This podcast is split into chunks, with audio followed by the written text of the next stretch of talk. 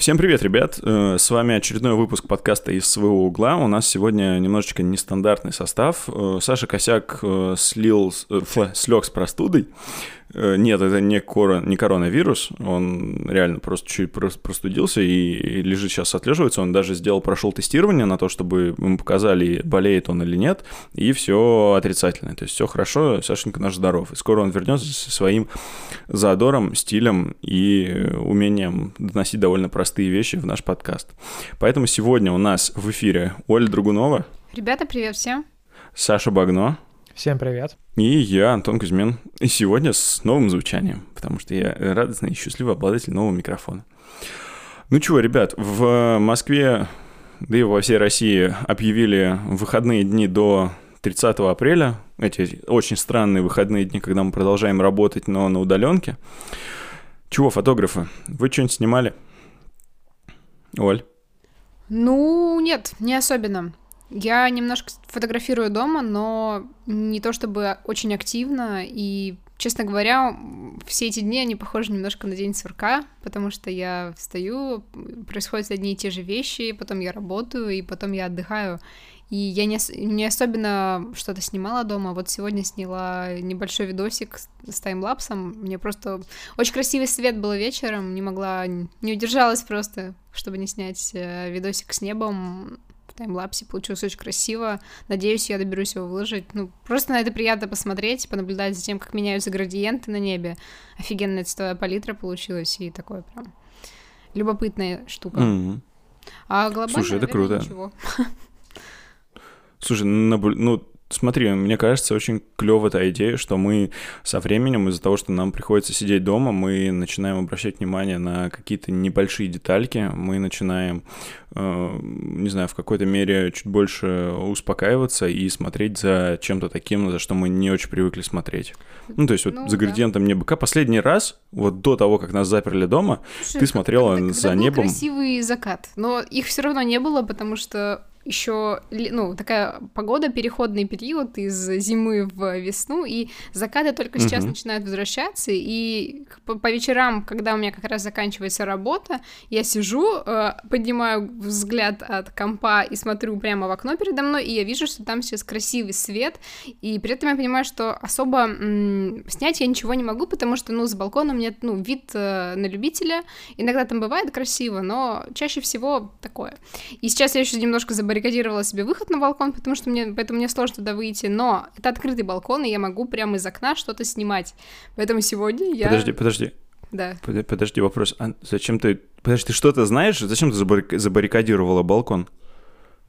Ты, ты, ты, ты что, что-то знаешь? Это особенности э, передвижения мебели по квартире, я бы так сказала. А, Короче, я просто э, очень радуюсь, что я купила однажды себе этот э, штатив за полторы тысячи рублей. Вот сейчас он могла его просто открыть окно на распашку, поставить туда телефон на штативе Ага. и записать этот таймлапс, и просто кайфанула. Кстати, так. очень интересная история. Вот как бы кажется, что нет ничего сложного, ну, как бы в том, чтобы поставить телефон и записать, э, как меняется цвет неба. Вообще ничего сложного. Ну, типа любой тебе, так, должен справиться. тебе так только кажется. Но вчера, э, вчера я упустила э, момент, когда нужно было начинать этот таймлапс писать, и я записала это уже поздно, потому что когда вот самый клевый свет был, Так, а, я работала, и что-то мне не пришло вообще в голову, что можно так сделать. Я что-то немного записала, но потом пересмотрела и поняла, что ну что-то как-то фигня, некрасиво и не очень круто. Сегодня, как только я увидела, что свет красивый, я поняла, что нельзя медлить, надо уже прямо сейчас брать штативчик, который уже лежит рядом, идти ставить его на окно, все это включать и ждать дольше, чем я ждала. Ш- Вот, и сегодня у меня уже получилось лучше. Я, я просто порадовалась, что я учусь на, на, на- что я получаю опыт, что я учусь даже вот сидя дома чуть-чуть Ага. какими-то штуками, и там, пусть даже я не прохожу миллион онлайн-курсов по фотографии, все равно я делаю что-то, и, дел... и это получается делать естественно, не заставляя себя, и... Короче, я просто кайфанула. а зна- знаешь, что это значит? Что коронавирус делает свое дело, и в мир возвращаются фотографы. Видите, как он очистился? Ну, это шутка на тему возвращается дельфин. фотограф? Ну, это шутка на тему, как дельфины А, да, возвращаются да, да, в Венецию. Ну, такая себе, ладно. видела фотошопную картинку, где в канал Невы не вернулись дельфины. Ой, да, это действительно было э- смешно. это прям вообще, я с, это, я с этого Потрясающе. очень смешно было, да, я смотрел. Вот. Саш, а у тебя что? Давайте, ваша очередь. Ну, у меня никаких фотографий новых нет. Я продолжаю делать свой личный личный сбор одной секунды Так. каждый день. Ну, вы зна- знаете такое приложение, да, одна секунда. Да, каждый да, да. день. И у меня в начале года случился приступ цифрового аутизма, когда я перестал... Точнее, решил так, зачем я выкладываю сторис э, в Инстаграм, если с этим ничего нельзя в конце сделать? Ну, просто сторис, они просто, ну... Ничего, их нельзя, Ну, технически. их нельзя экспортировать, условно говоря, в какой-то Можно. ролик. Ну, можно, наверное, ну, средствами Инстаграма я Ну, просто типа, не умею. ну, средствами Инстаграма нет, но ты можешь запариться, и, допустим, если нажмешь настрой в настройках Инстаграма, чтобы он тебе сохранял истории в качестве файла, Мгм. вот тогда ты, да, тогда ты сможешь. Ну, Он же по умолчанию тогда будет Ну, там сохранять. 15 Ну, да. против одной секунды, ну, знаете, вот это вот все.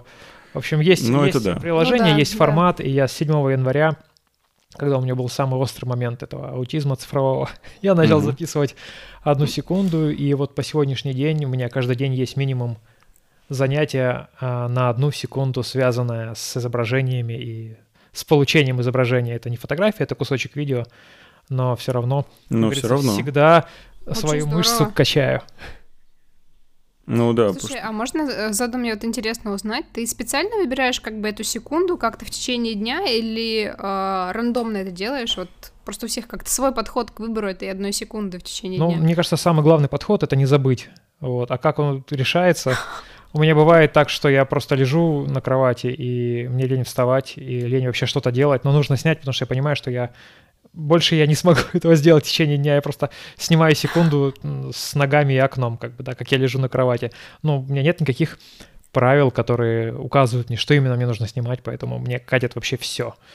И ну, плюс как там есть там, с- там есть Круто. напоминалки три раза в день можно настроить, чтобы он тебе сообщение присылал. Там под сообщению тапаешь, он сразу включает режим камеры. То есть там максимально упрощена вся эта вещь программным способом. Но я стараюсь просто помнить это в голове таскать и снимаю сцены просто из домашней жизни. Это звучит как э, 365, вот этот вот формат фотографии, когда ты по одной фотографии в день делаешь, и там, не знаю, заводишь отдельный профиль в Инстаграме, и туда 365 фотографий у тебя цель выложить ровно по одной за каждый год. Да, такой челлендж. Не знаю, что-то мы да, в заводском чатике пробовали коллективный, пока два, по-моему, человека или три всего держатся вот в этом графике, чтобы каждую по, ну, типа, по фотографии в день. Но это тяжело. Я, может быть, ну да, потому что там типа 120 с чем-то уже дней прошло, они сделали. Ну, потому что мы в декабре это запустили.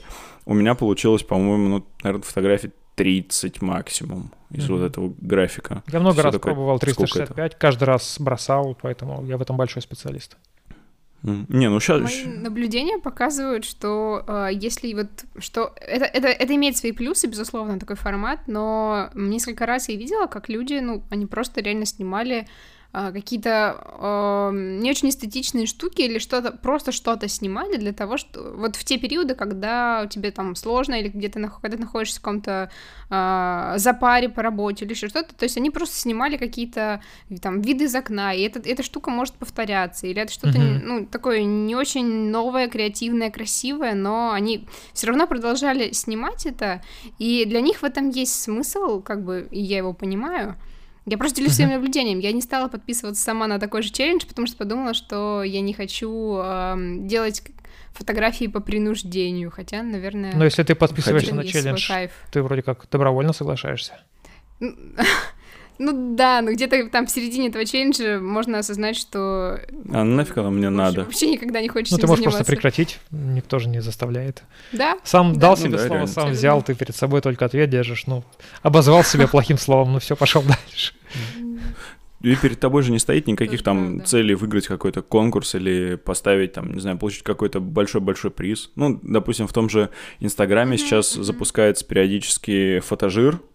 Это такой, не знаю, как объяснить. Короче, это серия челленджей, когда у тебя там, допустим, есть 5 дней на то, чтобы снять какую-то очень-очень крутую э, идею по заданию, которую дал тебе устроитель этого челленджа. И это прям Иногда смотришь на фотографии, которые по- получаются, и прям кайфуешь от того, насколько это круто. Мгм. Ну, то есть прям вот действительно. да, я фоловлю этот телеграм-канал. Мгм. Да, вот это там кто там, Иван, Иван Князев, что ли? Да, по-моему, Иван Князев его Интересный ведет. формат. Ну да, ну это реально очень интересно.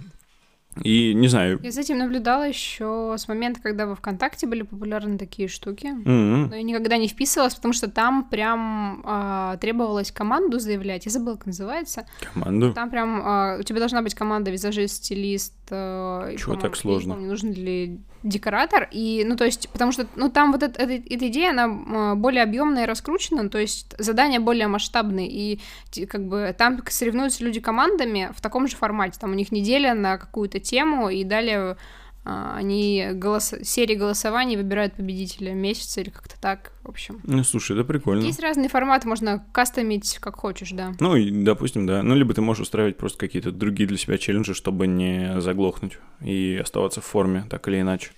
Допустим, там, не знаю, я несколько дней подряд просто брал камеру и снимал. Ну, мы об этом в прошлом выпуске говорили. Ну, потому что надоело дома сидеть с телефоном. И Оля тоже загорелась идеей, что все-таки надо бы камеру себе прикупить. Да, я все помню. Да, я тоже помню. Угу. Но пока что мы до 30 апреля дома сидим. Так что никаких камер. Мы все наказаны, никакого сладкого. Ладно. Слушайте, я тут, э, перед тем, как мы пошли записывать этот выпуск, я бросил пару раз клич в Инстаграм на тему того, что, ребят, мы тут собираемся записываться, и давайте-ка вы э, скажете, что вы хотите от нас услышать, потому что иногда же полезно все-таки отвечать на вопросы, которые интересны не столько нам самим, а сколько другим людям. И сейчас, как только у меня Инстаграм прогрузится, я вам их зачитаю. Тут буквально несколько есть. Сейчас архив, публика... А что он мне не хочет? Это же в архиве, в архиве. Да, это должно быть в А, вот архиве. история. У меня просто перепутал историю с публикациями. Вот. И смотрите, первые мои вопросы. Значит, что у нас спрашивали? Во-первых, самый первый вопрос, который меня... э, который последний в из серии вопросов, которые я обязательно задаю своим гостям на живых эфирах в Инстаграме. Вопрос. Э, Почему у козочек глаза, не, э, зрачки не вертикально, а горизонтально? Оль? Можно пропустить этот вопрос? Нет, на этот вопрос надо ответить. Это может быть самый абсурдный ответ в твоей жизни, но он должен быть. Хм, Почему вот горизонтально Я там? подумаю. Хорошо, Саша, а ты что думаешь? Ну, я знаю правильный ответ, но он не абсурдный, он просто правильный. Так, ну, давай твой. Почему? очень Мне, кстати, просто. реально интересно узнать. Козочки — это же травоядные существа.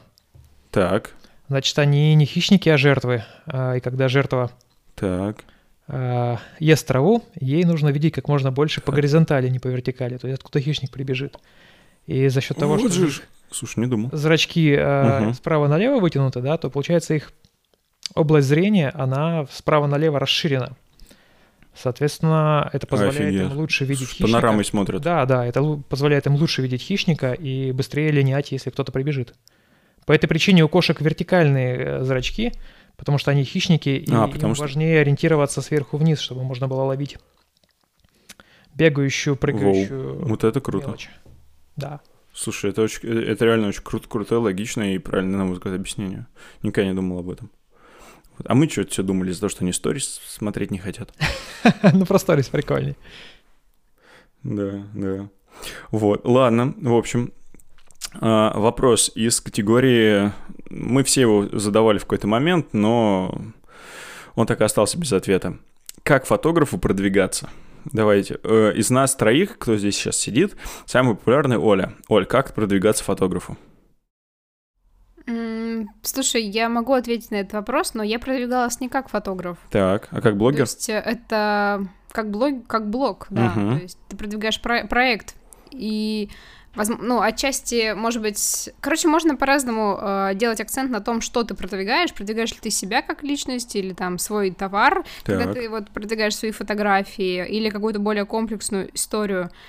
В целом Мгм. это все ну, сходится к тому, что ты что-то производишь и ищешь способы рассказать об этом людям. Соответственно, если ты фотограф и ты производишь фотографии, то тебе нужно каким-то образом а, рекламировать себя и рассказывать людям, что ты снимаешь эти фотографии. Ага. А если как бы ты типа автор, который, э, ну, еще не, не, не, для которого фотография это еще не основная работа, то можно начать с того, чтобы коллабиться с визажистами или стилистами тоже начинающего уровня и э, шерить ваши работы потом э, друг у друга в соцсетях. Можно публиковать свои работы в пабликах, угу. хотя, ну, ну то есть куда-то закидывать свои подборки. Это если без денег. Ну, Можно подожди, потом а фото, фото... покупать рекламу у чуваков. Оль, фотопаблик ты говорила, это что-нибудь типа вот этого там, типа Аху фото, э, крутая модель, склизкий фотограф да, и да, прочее. Да. Этих фото фотопа фотопабликов э, достаточно много. Угу. А, вот. Можно делать коллабы с людьми, у которых уже есть аудитория, то есть там, например, ты зовешь, ты делаешь бесплатную съемку, к примеру, э, с каким-то клевым блогером, там с аудиторией в 10 тысяч берешь в себя все расходы по аренде студии, по визажисту, чтобы блогеру был как бы Дорого. какой-то, помимо твоего творчества с тобой посотрудничать, и как бы потом он тебя публикует себе, и, по сути, ты получаешь бесплатную рекламу. Ну, такой... Весело, но дорого. Бартерный формат. Да, а, вот. Так что, ну, это еще зависит от того, э, на какой площадке ты размещаешься. Если это ВКонтакте э, или Инстаграм, то, соответственно, можешь покупать рекламу э, за клики или за просмотры в переход твоего профиля, но тогда, но просто нужно подумать, чем ты выделишься и что тебя должно зацепить, что человека должно зацепить в твоей рекламе как фотографа, потому что фотографов их очень много, и нужно понимать, как кто, кто заплатит тебе деньги за то, что ты снимаешь. То есть нужно сесть, ну, запариться, уже... почитать на тему того, кто твоя целевая аудитория и прочий маркетинговый нужно... bullshit. Да, нужно подумать, пос- посмотреть на свои работы честно, сравнить себя с другими фотографами и посмотреть, э, кто лайкает их фотографии, кто пишет комментарии восторженные, кому нравится вообще такой жанр фотографии. И вообще определиться с тем, что ты хочешь продавать, там, портретные съемки ты хочешь продавать, репортажи, или какие-то, ну, не знаю, поездки, ну, travel фотографии, то есть что ты продаешь, собственно, или свои услуги, mm-hmm. курсы, ну, в общем, это очень большой вопрос. Понятно. А потом все сводится к тому, что ты ищешь, ну, как бы канал, через который ты можешь направить внимание людей, и все. Mm, ну, то есть... И тратишь деньги. Как всегда, все упирается в деньги. Саша, а у тебя есть, есть какой-нибудь мнение на эту тему? У меня вообще нет никаких идей. Моему инстаграму 10 лет, у меня 600 подписчиков. То есть я не имею ни малейшего представления о том, как продвигаться фотографом, кроме того, что просто всем рассказать, что ты фотограф, и фотографировать.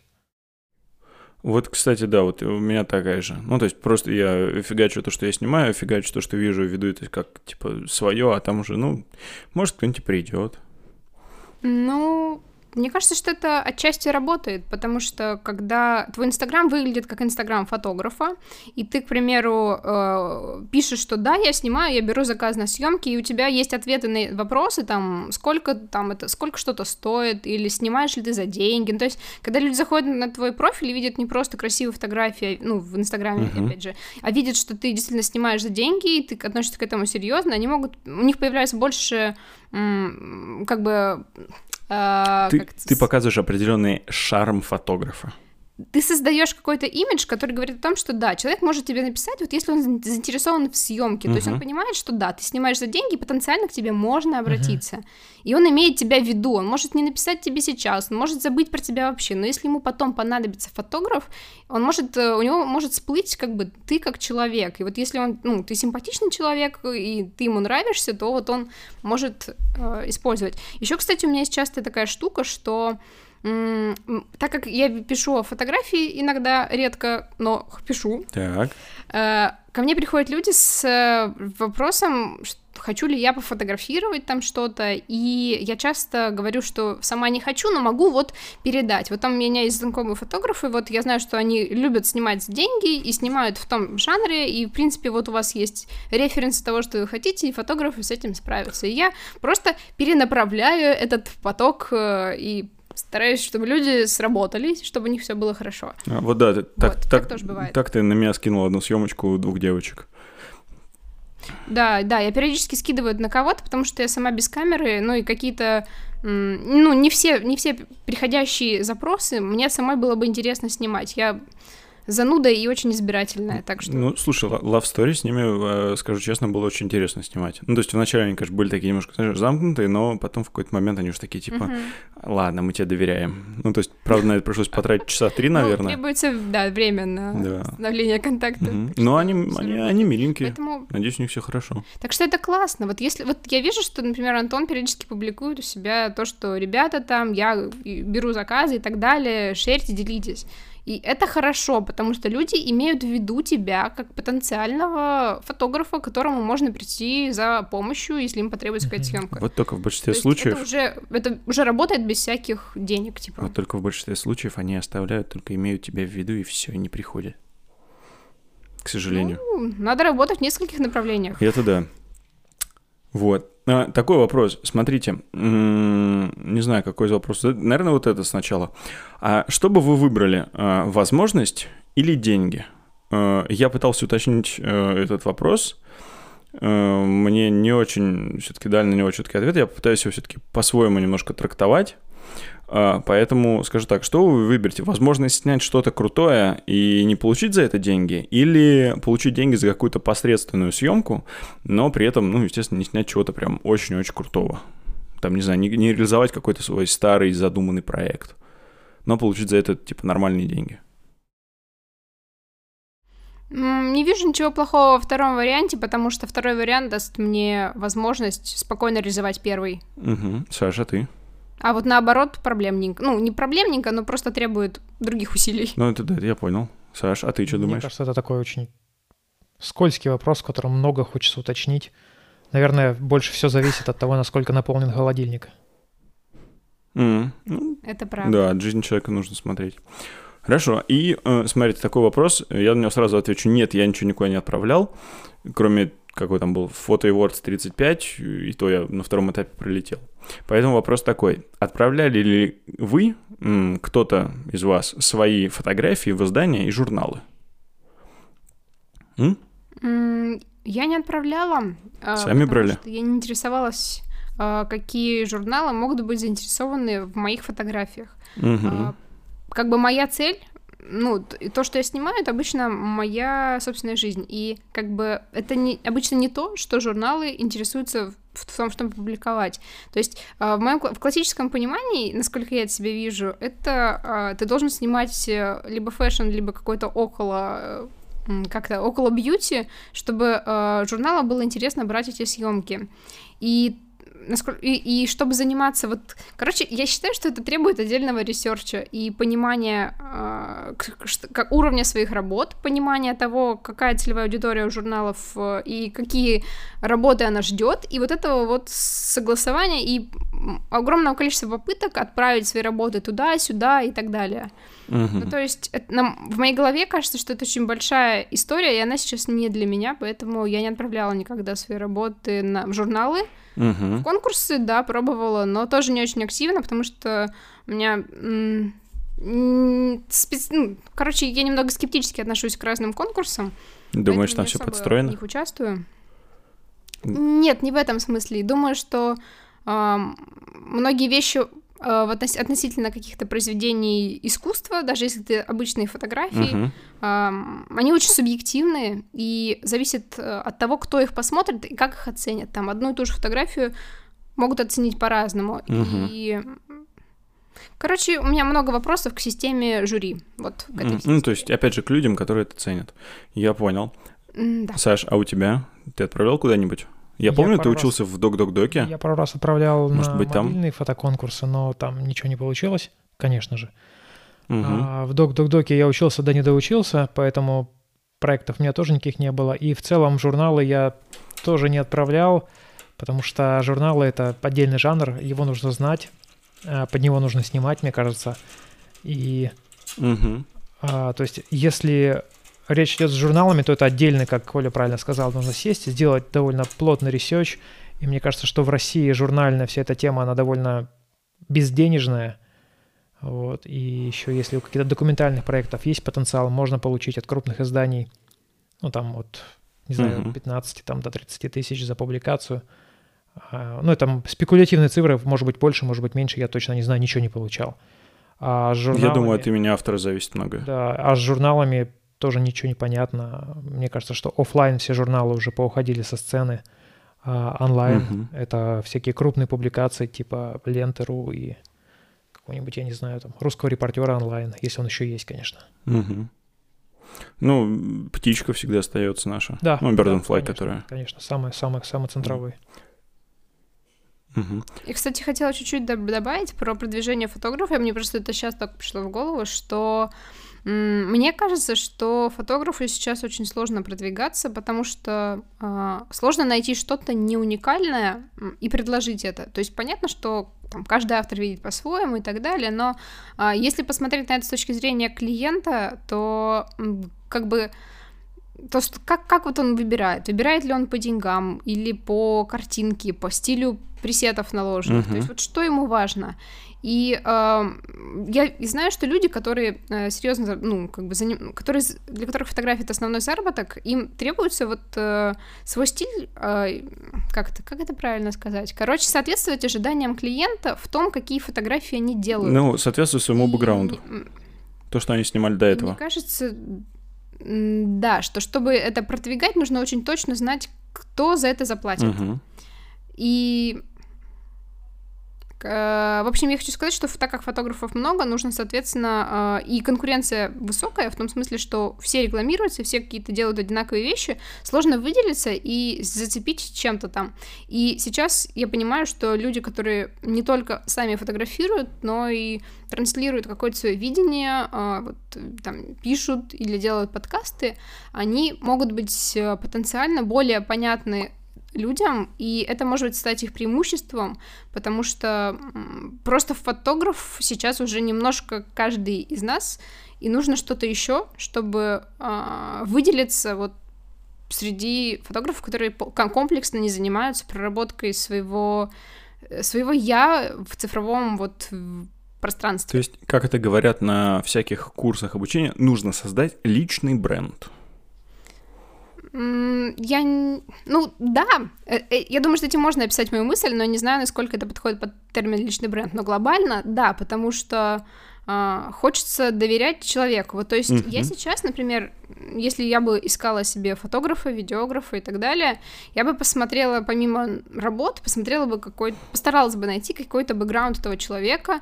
Мне было бы интересно узнать, э, ну хотя бы базово как-то пролистать там, не знаю, ленту Твиттера, Инстаграма и чего-то еще, понять, что мы посмотрим на жизнь как-то одинаково. Ну, то есть, грубо говоря, что он там не расист и не гомофоб. Ну, какие-то базовые вещи, понять, что э, я не столкнусь с каким-то негативом. Ну, Короче, в тебе... общем, такая вот Ты хочешь по... прим- примерка, что ли. перед работой с человеком почекать, что он адекватный.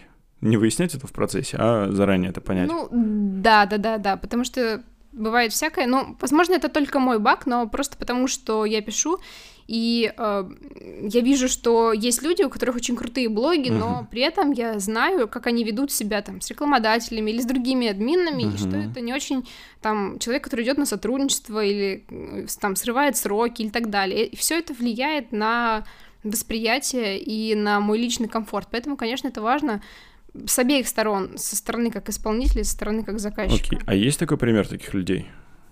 Или ты не хочешь называть конкретно? Тыкать пальцем? Ну, есть, но да, я, естественно, не Окей. хотела бы называть. Да и я, честно говоря, не думаю, что я тоже как бы офигенный там, исполнитель и идеальный клиент или идеальный а, этот профессионал. Нет, я тоже так не думаю, но ситуации бывают разные, и а, иногда с некоторыми людьми ты просто не можешь сработаться, ну, то есть у вас просто может не, вы, не получиться.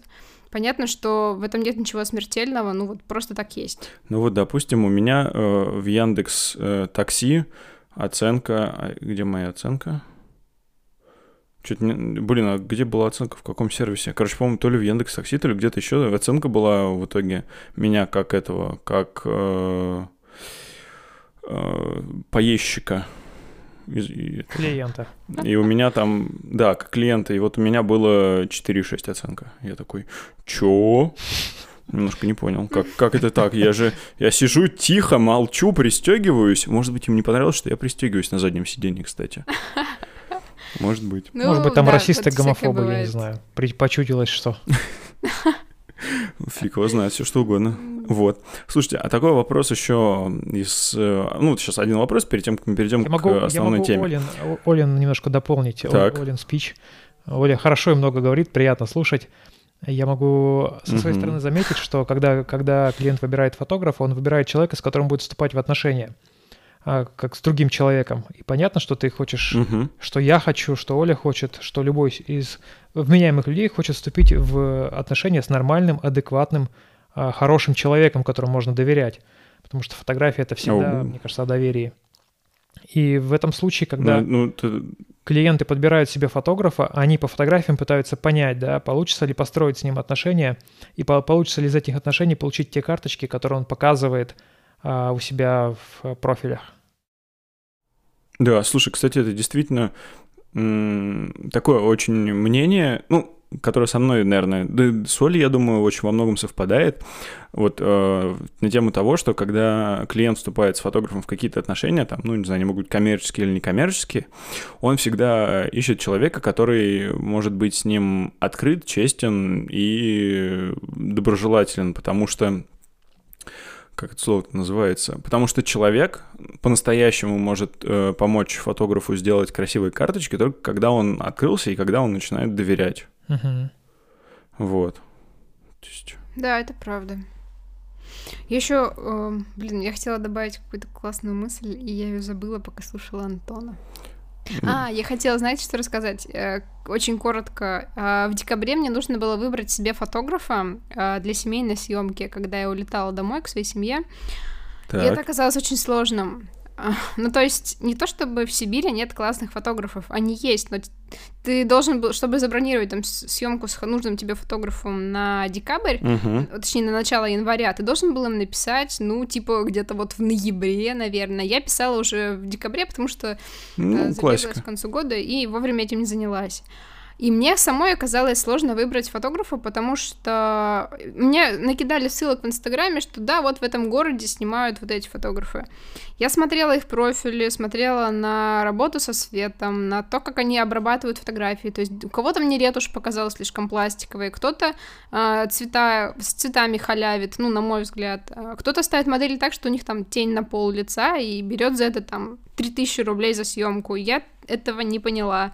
Короче, Подожди, еще раз. из этих Ш- людей... Что, что с цветами и 3000 рублей за съемку? А, Нет, э, там, где было 3000 рублей съемку, там а, были тени на лице у девушки, то есть ее там повернуть. В общем, а, выкладывает в свой профиль про- ну, как бы фотографии коммерческие, где свет стоит так, что клиент выглядит не в лучшем свете. Вот. Ну, вот это весело, я понимаю. И кто-то из них э, не публикует цены в открытом доступе или не пишет условия там, и ты каждому там в личку пишешь там привет, раск- ну там добрый день, расскажите, пожалуйста, сколько там, какие условия съемки, сколько стоит, сколько фотографий отдаете, сколько идет съемка, есть ли у вас знакомый визажист, О, ну, прям как я. Своя ли у вас студия, или нужно будет куда-то приехать. Ну, то есть ты вот как бы реально пишешь, и по, по ответам этих фотографов ты примерно понимаешь, кто из них... Профессионал, кто нет? ну, типа, более заинтересован, более заботится о тебе. А кто отвечает односложно, кидает в тебя ссылку, а, там, или отвечает тебе 5 часов. Это все чувствуется вот просто на своей шкуре, когда ты как бы э, Отвечает- взаимодействуешь, Подожди. сам ищешь фотографа. Отвечает 5 часов в том смысле, что просто, ну, может, он спал, Оль, ну... Или там у него есть отметочка, что он в сети. Это не было, это не было ночью. Ну, может, может быть, спал. Я не говорю, что только это было каким-то камнем преткновения. Это какой-то комплексный образ. То есть, вот, допустим, даже ты не наш, ну, нашел хорошего человека, который тебе нравится, и тебе нравятся его фотографии, тебе кажется, что он сам норм, Мгм. но, к примеру, он тебе отвечает односложно, да, нет, э, и отвечает через 5 часов.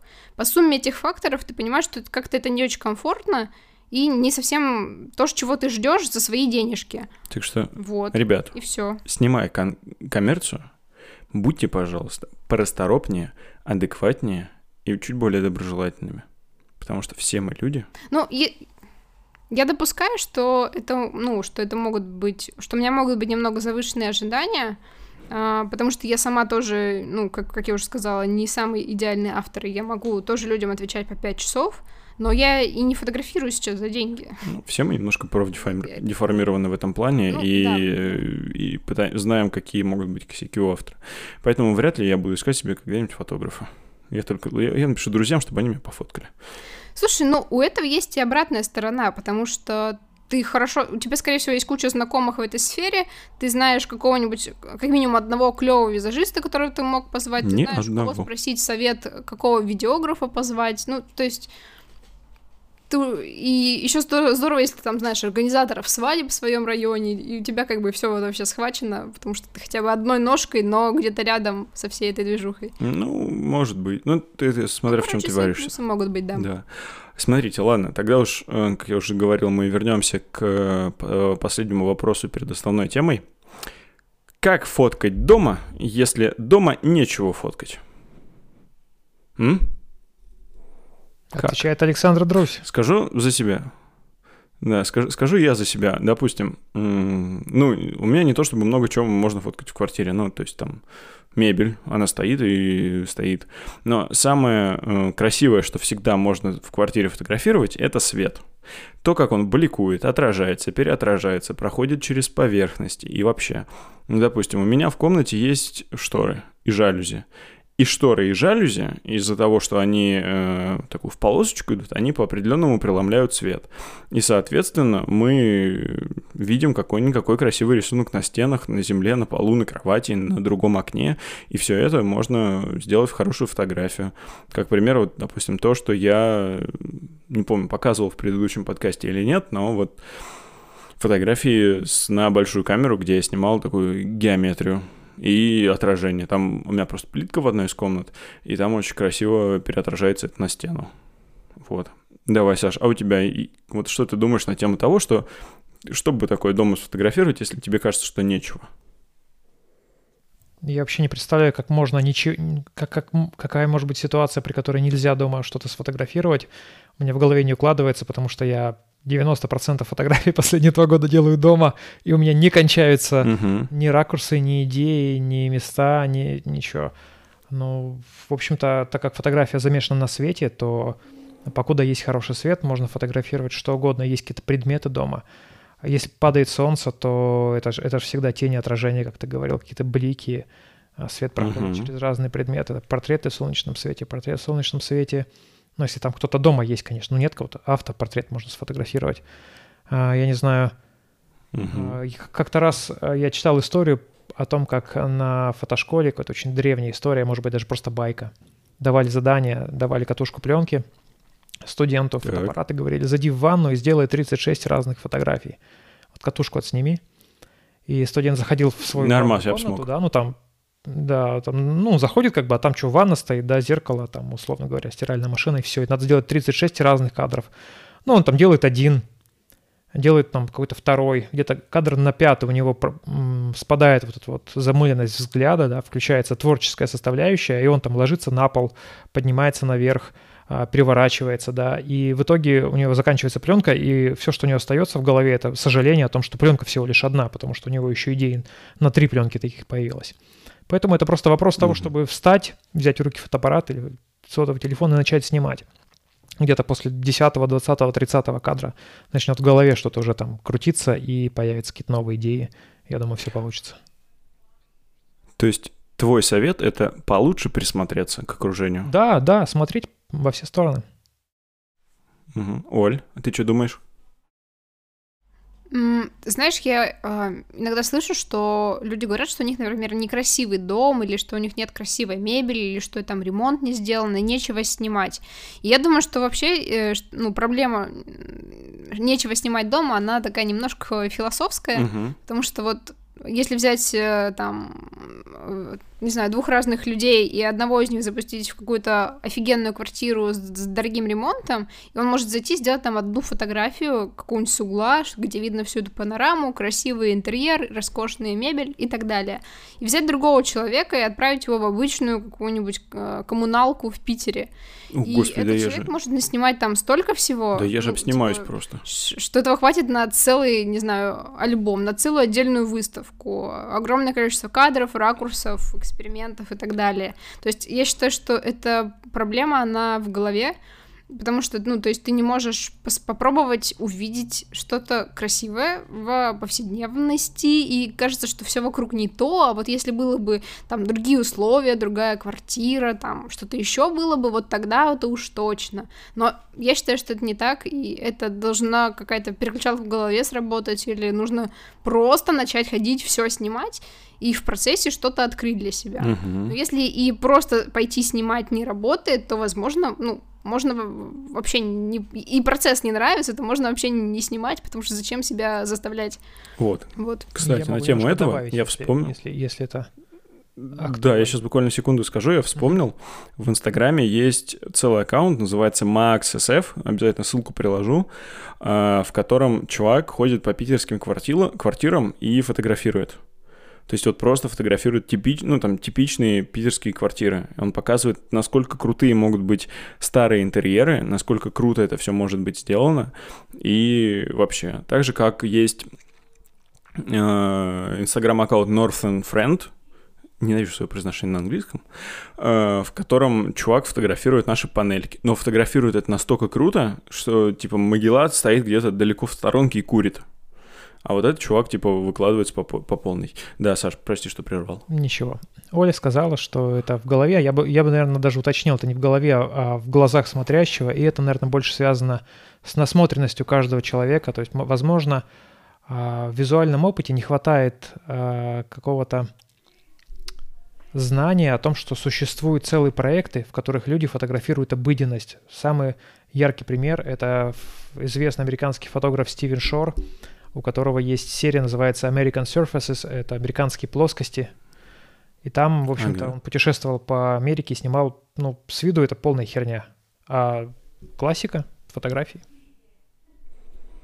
Мгм. Ну, то есть, Надо Просто нужно изучить постараться мат- насмотреться изучить и понять. матчасть, да, то есть просто изучить матчасть. да. Чуть-чуть побольше постараться, короче говоря. Ладно, смотрите. Вообще я собрал вас э, сегодня для того, чтобы поговорить на очень интересную тему. Это travel фотография. Ну или, если говорить более простым языком, это фотография в путешествиях. Я понимаю, сейчас у нас э, не самое такое активное время для того, чтобы путешествовать. Мы, как бы, как и весь мир, сидим на данный момент заперти, чтобы не допустить э, распространения вируса. Понятное дело, что рано или поздно им все переболеют, но так мы хотя бы снизим нагрузку на медицинские учреждения и не дадим большому количеству людей умереть. Так что, ребят, stay home, так мы спасаем жизни. Вот. Поэтому, ребят, давайте про travel фотографию. У нас в головах очень много э, сложилось, наверное, стереотипов на тему того, как выглядит travel фотография, что это в принципе, ну, в последнее время это довольно средненькие цвета, довольно средненькие моменты, ничего запоминающегося, то есть человек просто шел, шел, щелкал, щелкал, щелкал, щелкал, и ничего особо интересного не увидел, ничего интересного не привез и не показал нам. А вот, э, по вашему мнению, в тревеле может быть что-то большее, чем просто, не знаю, первое впечатление человека от города? Или это обязательно вот, ну, такое довольно поверхностное изучение без каких-то жестких углублений, как то, допустим, человек, который поехал снимать не знаю, который поехал в Патагонию снимать горы специально, запарился с этим, взял с собой килограммы оборудования, но снял. А здесь вот человек, ну, просто приехал налегке, почти как турист отдохнуть. Вот. Есть у вас что-нибудь по, по этому поводу сказать? Мгм. Да, я думаю, я смогу немножко поговорить на эту тему. Да, давай. А, Я вообще Жги. первую свою travel фотографию я снял давным-давно, и это оказалось полная фигня. Я недавно пересматривал архивы. Очень плохие фотографии были сняты давно, чуть-чуть ближе по времени, ближе, и вот еще ну, как более-менее приличные фотографии я вот снял в прошлом году, когда путешествовал с семьей, у меня был настоящий travel, там, было, там я фотографировал иногда, и получились настоящие travel фотографии. Ну, то есть все совпадало. Так. И пересматривая архивы, я задумался, собственно говоря, почему фотографии такие плохие, да? Первое, что мне пришло в голову, а, что да, типа, travel фотография это переоцененная штука, вон, мне ничего не получилось, наверное, это фигня. я с этой мыслью походил пару дней, понял, что проблема не в travel фотографии, проблема в том, что я плохо снимаю, снимал в то время, Так. И Мгм. я начал думать вообще в целом э, о travel фотографии, и я сел и несколько дней назад начал ее ресерчить. Просто начал читать о travel фотографии, искать какие-то эссе, статьи, э, смотреть фотографии, искать каких-то авторов. Я сразу вспомнил, что я, оказывается, знаю там многих авторов. Вы все слышали про Стива Маккари, про Себастьяна Конечно. Сальгаду. А, О, это вообще, это батя. Да, батя. У него с ним есть прекрасный фильм «Соль земли», и я его просмотрел с открытым. Офигенный. Да. Просто, да, рекомендую. Причем ты же знаешь, что, ну, не знаю, Оль, ты не смотрела «Соль земли»? Нет, я пока не смотрела. Вот, обязательно посмотри. слышала, мне кажется. А, Короче, там для всех, как затравочка, они очень круто запарились с тем, чтобы показать э, самого Сальгада. Они взяли э, оргстекло, на которое выводили проектором изображение с этими фотографиями, на которые смотрит Сальгада. И через это же оргстекло они снимали его самого. То есть на нем как бы не прямо на него транслировалась фотография, но как бы через его же фотографию смотрели на него Мгм. и видели всю его реакцию, всю его мимику, но при этом вместе с изображением. Это прям очень круто, и это один из очень крутых моментов, ради которого стоит посмотреть. Помимо, естественно, жизнеописания самого Себастьяна. Мгм. Или там все-таки Да. Сепастио Сальгадо, я не помню, как правильно его имя. Сальгаду даже на конце на. «у». Да. Ну вот я говорю, по-моему, там даже Себастио Сальгаду. Мгм. Так, по-моему, Мгм, даже, если я правильно да. помню. Мгм. Э, Вот, да, ещё, продолжай, извини, что отвлек. продолжать список да, фотографов, есть совершенно классический американский фотограф, ну, как фотограф, снима- снимающий в Америке, он на самом деле швейцарец, это Роберт Франк, который снял каноническую Мгм. книгу э, «Американцы», «The Americans», причем швейцарец Да, снял да. книгу об Америке, которая стала супер популярной, это супер классика. То есть, если вы не смотрели, Да. не, не листали книгу The Americans, нужно ее сесть и полистать, это важная книга. И еще я Вот, вспомнил... кстати, Ли- Ага. я еще вспомнил Ли Фридландера, а, есть такой тоже известный фотограф Мгм. американский. Тоже они работают примерно в одном жанре. Они тоже, в общем-то, можно сказать, travel-фотографы, потому что Роберт Франк снимал свою книгу «Американс», просто путешествие по Америке, да, это был travel. Но он снял документальную вещь. Мгм. Вот, Ли Ну вот. Фридландер. Кс- Да, Ага. да, да, да, да, что А, я просто хочу добавить Мгм. на тему The Americans.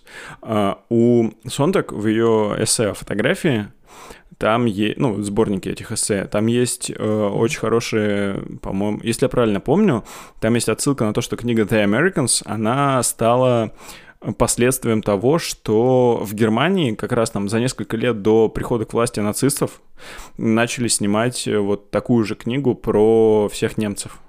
И немцы, ну, как раз таки нацисты использовали ее в качестве агит-материала в итоге. Ну, несмотря на то, что у автора была совсем другая задумка, но нацисты использовали это в качестве агит-материалов, показывая чистоту нации. Ну, Вот. дела. Просто как интересный факт из истории. И есть Фри- Ли Фридландер, тоже довольно известный американский фотограф, путешественник, э, travel. Мгм. И я не помню, как я пришел вот к этому, к travel фотографии. Ну, неважно, в общем, я размышлял о travel фотографии. И я начал дальше копать эту тему, и там было много всяких глупых статей в интернете на тему travel фотографии, типа 13 советов, как снять хорошую travel фотографию, там совет номер два, изучите, как пользоваться фотоаппаратом. Ну, на таком вот уровне этих статей там тысячи лежит в интернете, они все писаны под одну кальку. А, совершенно, совершенно унылое, но можно было раскопать что-то интересное. И я, я сел, стал Мгм. размышлять, и я подумал, что вообще, что делает travel фотографию отдельным жанром? Почему travel фотография Так и что а, же? интересная, и что именно делает travel фотографию интересной, и как этого достичь? И я мне пришел к такому выводу, что а, можно связать travel фотографию с, с универсальным мифом о герое. Ну, вы знаете этот миф, да, живет себе человек, приходит какое-то событие, он отправляется в путешествие, в процессе видоизменяется и возвращается домой уже другим. И наш, Мгм. наш travel, да, наше путешествие, даже самое небольшое, это всегда отражение вот этого вот мономифа а, глобального. Мы а, прощаемся с родными и близкими, мы покидаем наше привычное уютное окружение, мы отправляемся в неизведанную землю, там у нас случаются или не случаются события, да, в результате которых мы видоизменяемся, мы получаем новый опыт, мы переоцениваем, может быть, какие-то вещи, о которых мы знали, знали что-то, оказалось, что мы об этом не знаем ничего, и уже обновленные и видоизмененные возвращаемся домой. Это обычный вот человек. это глубоко. Да, Нет, это реально да. очень это, глубоко. ну, это обычное хорошее путешествие, оно всегда человека меняет. Теперь давай добавим к этому фотоаппарат, да, человек-фотограф. Мгм. Что происходит, да? С, с Он человеком начинает про- гораздо... происходит примерно все то же самое, но он еще умеет делать фотографии, значит, можно добавить в эту тему а, то, что человек может свои изменения, а, свое отношение к себе, к миру, а, какую-то внутреннюю философию передать при помощи визуального языка, когда он фотографирует что-то в путешествии. Соответственно, можно путем таких размышлений прийти к тому, что идеальная travel фотография — это фотография, которая отражает внутренний мир человека, его интересы, его точку фокуса, и темы, которые он выбирает в travel, лучше всего будут раскрываться только те, которые очень сильно резонируют с человеком как с личностью. Если... Да, а, а слушай, а если еще сюда... Ага. Я просто на секунду. А если сюда же добавить то умение, которое есть у многих людей, которые фотографируют, это присматриваться к деталям. Угу. То есть видеть мир в, больше, в более четких деталях, чем э, это было замечено кем-то другим. Но если мир, я правильно мир помню... В... огромный, супер детальный. А как выбрать нужную деталь, да? да? Человек выбирает деталь, исходя только из своего внутреннего «я». Это да. Просто вот я сейчас пытаюсь вспомнить, э, это было 100% в фильме «Невероятная жизнь Уолтера Митти», uh-huh. и э, я не знаю, это действительно, по-моему, был журнал, ну, типа, это был журнал Life, типа. Но вот я не помню, это действительно их слоган был или нет. И одна из вот этих частей была в том, что, по крайней мере, в фильме они говорили о том, что подмечать мир во всех его мелочах. Uh-huh. И ты вот такой, uh-huh. да, это же, это же правда. Это действительно про вот это самое про travel фотографию, да. подметить какие-то мелочи, которые могут замечать, допустим, местные каждый день, угу. но могут не замечать туристы. А ты вот взял и заметил, ты показал это красивое для всего мира, когда кто-то другой не показал. Рассказал историю, конечно. Вот. Но это угу. и, и вся эта мысль, она как бы у меня крутилась в голове, и она вся сводится к тому, что хорошая тревел-фотография начинается там, где пересекается интерес к миру, интересная личность и просто хороший визуальный опыт и зоркий глаз. И причем хорошая трейл-фотография, она, как правило, никогда не связана с местом, потому что в одной статье было написано, что у э, редакторов журналов, посвященных travel фотографии, в целом журналов, которые угу. используют в своих публикациях тему travel, у них есть отличная мантра. Место не является историей. Само место неинтересно. Интересно только то, что в этом месте можно найти. То есть если приехать... Вот это реально круто. Да, если приехать в какой-нибудь... То есть есть исключения, конечно, это страны, в которые просто сложно попасть, и само присутствие в этой стране уже является событием, но приехать uh-huh. на какой-нибудь там каньон и снять его в очередной в тысячный раз, это совершенно никому не нужно, не интересно, но если снять какую-то историю в этом месте, которая будет ее характеризовать, это уже интересно, на это уже могут клюнуть. Ну да, потому что снимать вот эту вот э, подкову в Гранд Каньоне в 150 раз, это, ну, такая себе затейка. Угу. Угу. Оль, а ты что думаешь? Я вообще согласна с ходом рассуждения. Я просто думаю о том, что я не очень опытный путешественник, но э, если я приезжаю в место, где я раньше не была, то я замечаю, что я в любом случае первое время а, снимаю там сугубо туристические фотографии. Вот что ты видишь новое, красивое, и вот как бы ты это хочешь, хочешь заснять. Uh-huh. И не важно, что там все люди, которые приезжают в это место, что они тоже это снимают. То есть, грубо говоря, приедь я в, в Гранд Каньон, я бы, скорее всего, обязательно сделала там фотографию, даже не одну, ну просто потому, чтобы присвоить себе этот опыт и сказать, да, я тоже там снимала. И мне требуется какое-то время на то, чтобы вот прийти к этому ну, более свободному взгляду и начать смотреть на как... замечать какие-то более глубокие вещи, чем какая-то внешняя красота. Мне требуется на это время и какая-то ну, минимальная привычка к месту, потому что сходу, если я окажусь в новом месте, то я ну, не всегда там смогу увидеть какие-то такие сцены, которые бы передали его дух, какие-то детали, там, не знаю, лав лавочки, вывески, каких-то хозяев этих лавочек, ну, то есть что-то такое интересное, глубокое, этого сразу, может быть, не видно, потому что в реальности ты там турист, у которого есть неделя на это место, и ты должен э, успеть отдохнуть, ты должен, там, у тебя есть какой-то план по посещениям разных мест, у тебя есть э, близкие, с которыми ты это делаешь, им, ну, как бы, им нужно как-то обустроить свой быт. То есть такого, что ты взял свободно, там, с рюкзаком приехал в новое место, и там на какое-то, у тебя есть, там, месяц, чтобы там побыть, и ты, в принципе, ничего не обязан. В такого в моей жизни еще не случалось. И это как бы влияло на то, что я снимаю. А хочется? Но в...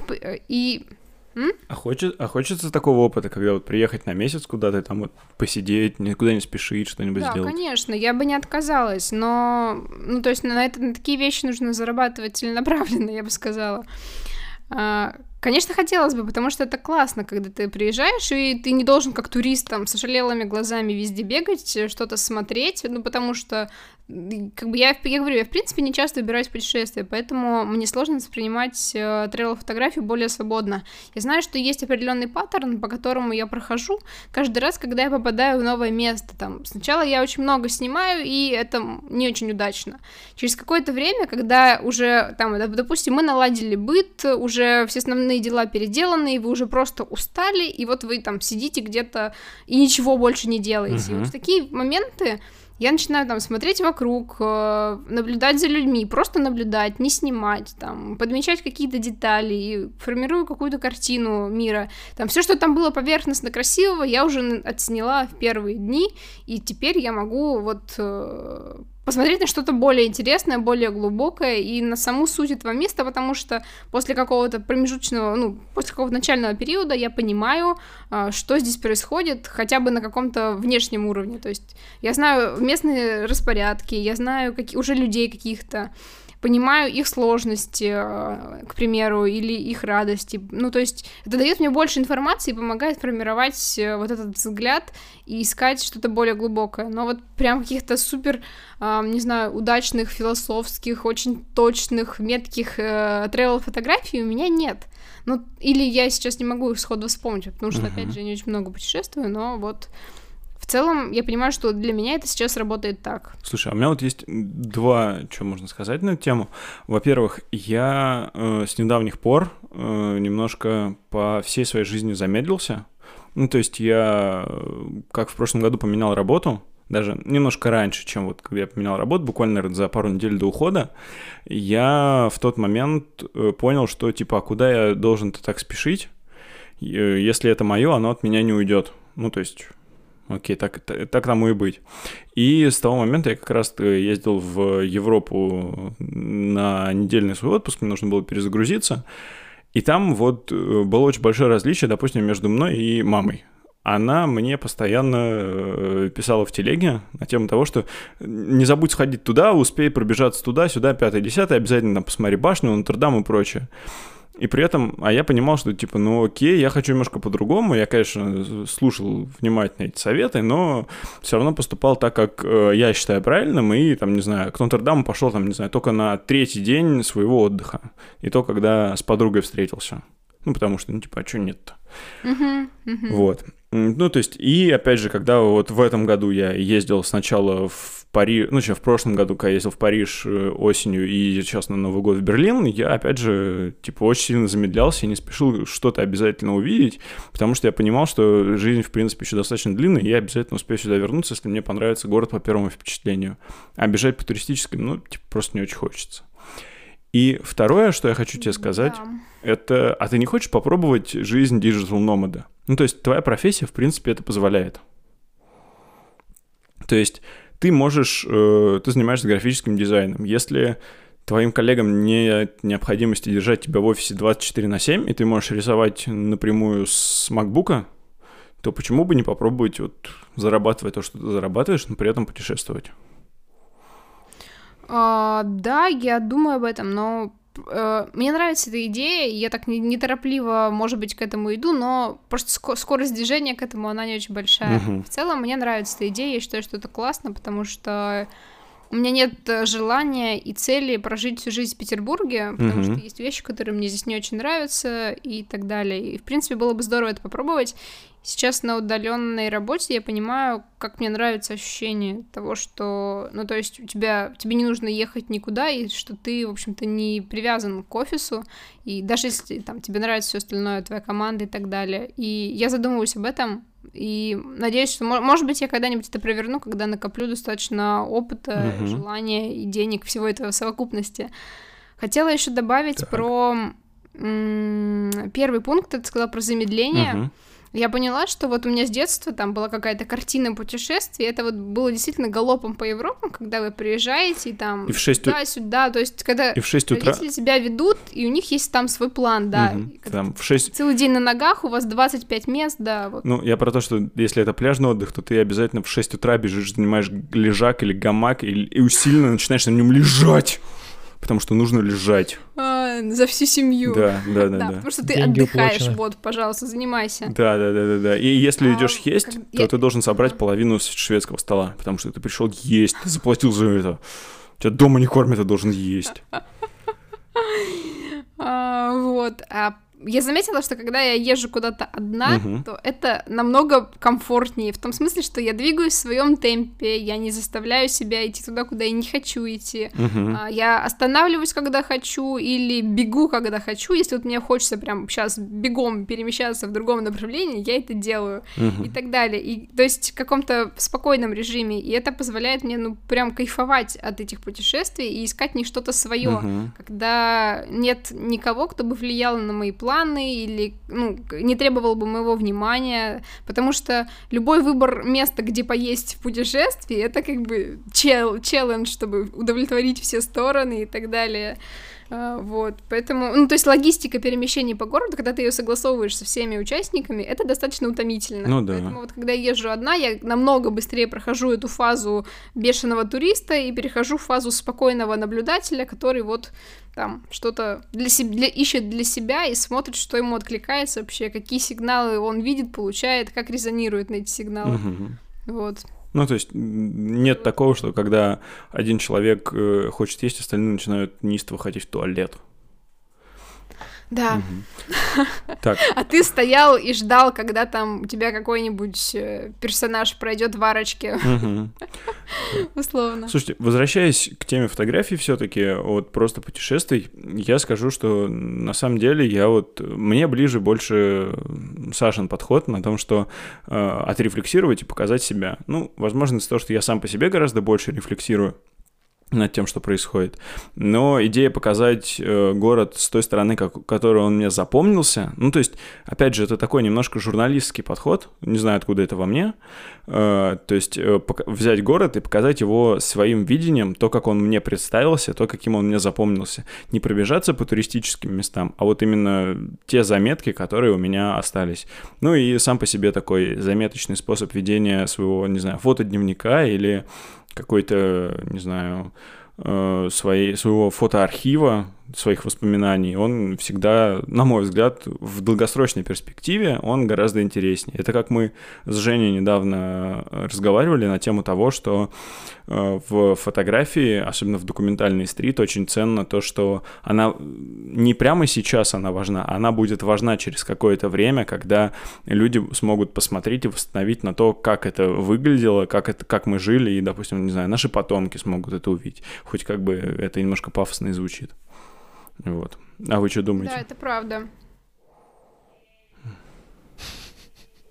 Ну Вот. Саш, ты здесь? Да, я здесь, в порядке. А Я просто А, не всё. знаю, что еще дополнить. Не, я просто Знаешь, проверил. я подумала, что, короче, э, в моей последней поездке в Сибирь, ну, то есть я часто возвращаюсь там, когда я приезжаю, каждый раз, когда я приезжаю домой Мгм. в Сибирь, а, я бываю в месте, где я провела свое детство. И, ну, естественно, я делаю какие-то фотографии. Мгм. Я сейчас поняла, что я, ну, не сейчас, а вообще какое-то время назад, я поняла, что я делаю эти фотографии с каким-то интервалом, там, ну, в какое-то количество лет. Так. И, в принципе, у меня есть разные стадии этого места, мною засняты. И это как бы через какое-то количество лет может действительно стать таким Ну, слушай. проектом, вот как оно было раньше, как оно стало сейчас, потому что каждый раз я приезжаю, что-то меняется, я меняюсь, мое отношение меняется. Это место потихоньку исчезает как бы с карты Земли, ну, то есть в общем, действительно исчезает, ну, потому что там теперь ничего нет. И я смотрю на то, что остается, и как-то это соотношу с своими воспоминаниями. Это очень интересный процесс Слушай, ну пройдет лет пять, и ты уже... для меня. Ну, нет, смотри, даже пройдет лет пять, и ты уже можешь выпустить, не знаю, книгу какую-нибудь интересную. Я только даже сегодня это будет, видел если это проект. будет какая-нибудь... Только сегодня видел Так. проект, в котором а, девушка 27 лет фотографировала своих родителей, которые машут ей руками с, с порога своего дома, в то время как она отъезжает на машине, ну, фотография сделана из машины, с водительского сиденья, mm-hmm. как она отъезжает от их дома. И там серия фотографий, снятых в течение такого большого срока. И там сначала они помоложе, потом они все старше, старше, старше, потом уже а, mm-hmm. отца уже нет, только мать стоит. И в серии фотографий, снятые в течение длительного срока, это довольно крутая штука. И это большая uh-huh. редкость вообще в фотографическом мире, потому что это требует довольно серьезной выдержки. Ну, то есть снимать проект 10-15 лет, это дорого стоит. Это правда. Я, я, знаете, я просто в книжке Дзенкамера поймала интересную мысль про то, что м- то, что мы сейчас снимаем, это не обязательно... Ну, то есть это может быть заготовкой чего-то для будущего. То есть если я раньше снимала а, то, что я видела, там, место, где я жила, uh-huh. я понятия не имела, там, что через несколько лет мы переедем. Я не знала, как это закончится. Так же, как и что-то из того, что там, из своего быта, что я сейчас снимаю. Я не знаю, что произойдет через несколько лет, здесь ли я буду и так далее. И, ну, то есть э, я про то, что мы уже находясь в каком-то состоянии прямо сейчас, можем снимать какие-то проекты. Просто связь между этими фотографиями может быть видна через uh-huh. несколько лет. Uh-huh. Когда ты уже так посмотришь на это, посмотришь, какая-то тема в твоих фотографиях, она повторяется, периодически возникает, и ты задумаешь э, поднять свои архивчики и собрать из этого какую-то цельную историю, потому что теперь тебе понятна перспектива ее развития, например. У тебя никогда бы не было такой информации, ну вот просто, естественно, ты что-то снимал, и оно накопилось. Слушай. И можно как-то проанализировать. То есть я знаю, что даже такое задание, по-моему, есть. Ну, так, иногда дают тоже фотографам при обучении, когда говорят, чтобы ты просмотрел там свои фотографии, например, за последний год, и, ну, или два, или поискал повторяющиеся темы, mm-hmm. сюжеты, и собрал из них что-то, что сейчас резонирует с тобой, отвечает твоему опыту, ну, как бы какую-то тему раскрывает и так далее. Вот. Слушай, а клевое задание, надо его где-нибудь попробовать как-нибудь запустить и отпинать людей, чтобы они за последние несколько лет так подняли фотографии. Не просто там, не знаю, собрали 12 лучших за год, а вот именно прям отрефлексировали эту тему.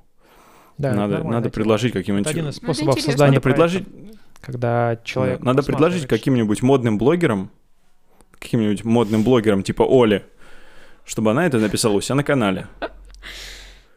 Ой, да, прости, Саш, что перебил. Но... Я передам. Я передам модному блогеру. Я просто хотел сказать, что есть разные способы к созда...